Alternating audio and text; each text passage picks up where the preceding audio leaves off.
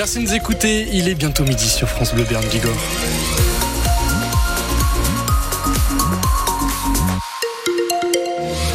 Ce matin, le ciel est couvert avec un peu de pluie, mais le temps s'améliore en cours de journée. On voit déjà quelques éclaircies.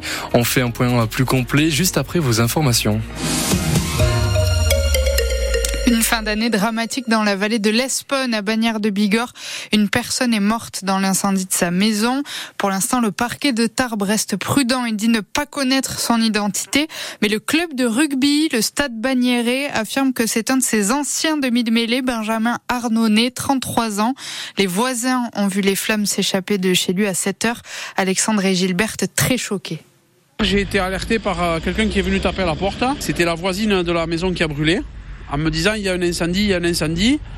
Il leur semblait qu'il y avait un corps dedans. Et après, moi, je me suis habillé, je suis monté en courant, mais je suis arrivé, il n'y avait rien à faire. Il y avait de la fumée, des flammes qui sortaient par les fenêtres et la porte. C'était impossible de rentrer dans la maison. Hein. On a reculé une voiture à la main pour faciliter l'accès aux pompiers, et après, on a attendu les pompiers. Je suis un peu remué, et bon, surtout que je connais bien la famille. Euh, faisait construire une maison un peu plus haut, donc ça allait être un voisin proche. Donc, et puis ça remue toujours quand c'est quelqu'un de jeune comme ça. Euh, après, euh, malheureusement, nous, on ne peut rien y faire et juste les soutenir euh, dans ces moments douloureux. Tout le monde, on se connaît dans le, dans le village. Voilà. Bien, je ne peux pas dire, mais je les connaissais. On, se disait bonjour. voilà. Ça fait mal quand c'est si jeune et gentil. Pas de nouvelles en revanche de sa compagne qui vivait avec lui dans la maison. Ce qui est sûr, c'est qu'un seul corps a été retrouvé dans cette, ce logement. Autre incendie toujours à Bagnères, mais cette nuit, cette fois, un appartement au troisième étage d'un immeuble rue de l'Horloge a été détruit par les flammes. L'occupant n'était pas là. Il a été relogé par la mairie de Bagnères. Les pompiers sont intervenus à 2h30 du matin. À Lussardiden, un employé de la station de ski a été écrasé par un bus hier après-midi sur le parking de la station. Ses jours ne sont pas en danger, mais il est sérieusement blessé quand même aux jambes et sa colonne vertébrale est également touchée. Il est à l'hôpital de Toulouse. Le réveillon solidaire de Pau fait le plein ce soir. Plus de 500 personnes prévues. Il a même fallu fermer les inscriptions déjà la semaine dernière. Ça faisait plusieurs années qu'il n'y avait pas eu autant de monde depuis 2019 en fait, avant le Covid. 80 bénévoles seront là. Le programme ce soir, c'est DJ et buffet pour 3 euros par personne et ça attire tous les âges, tout type de personnes. C'est ce que nous explique l'une des organisatrices. Elle s'appelle Claire Berck. Ça peut être des personnes âgées, un peu seules, ou avec leurs conjoints, euh, des étudiants, euh, des personnes migrantes. Ça peut être, euh, depuis l'année dernière, on a un groupe aussi de réfugiés ukrainiens.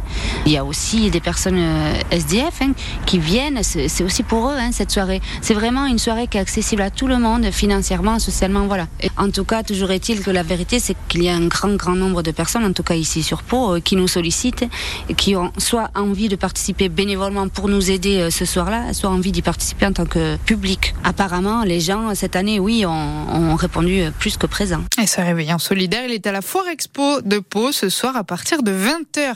Réveillon sous haute surveillance avec le risque terroriste. On l'a dit, 90 000 policiers et gendarmes sont mobilisés partout en France, des militaires de l'opération Sentinelle aussi.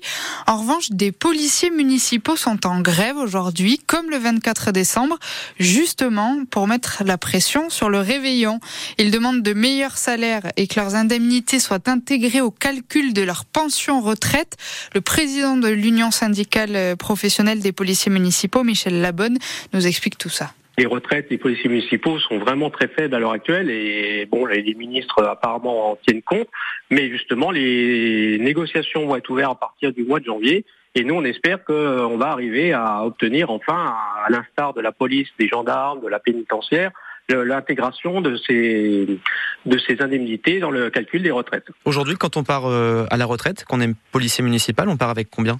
Ben, Ça dépend le, la durée de la carrière, mais en principe, un policier municipal qui a pas une grosse carrière, il peut partir aller entre 1000, 1000, 1200 et maximum 1006, 1007.